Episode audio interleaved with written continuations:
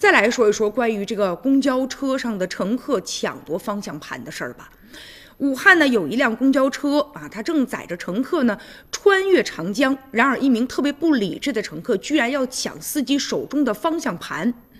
就在这两天呢，两年前的啊一个视频传到了网上，而见义勇为的一个乘客叫刘烨，目前呢也获得了来自呢爱心公益人士送来的十万元的奖励了。就在二零一六年的五月二十七号，当时呢这个司机就驾驶着公交车呀，就在行驶过程当中就发生了惊险的一幕，一个中年的女乘客突然之间上前去抢司机手中的方向盘，当时的公交车呢载有大约二十名乘客。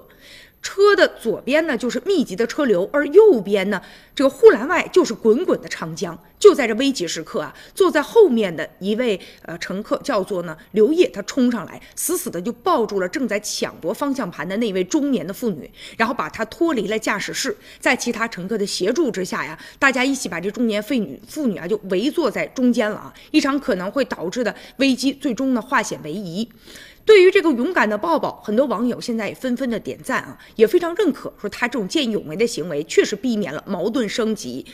现在呢，记者前去采访，他也说了，他说最开始我没想那么多，因为那名乘客想要下车，但是在大桥上，这是不可能有乘客去下车的。抢夺方向盘这样的做法实在是太荒唐了，因为车上有二十多名乘客呀。现如今他也得到了十万元的奖励了啊。而且呢，奖励的人也说了，我们这么做就是为了对他表示感谢，感谢他的见义勇为的行为，让我们知道了好人呐是有好报的啊。现如今呢，这个助人为乐、救死扶伤，确实啊，这种美德也值得我们大家伙去传承。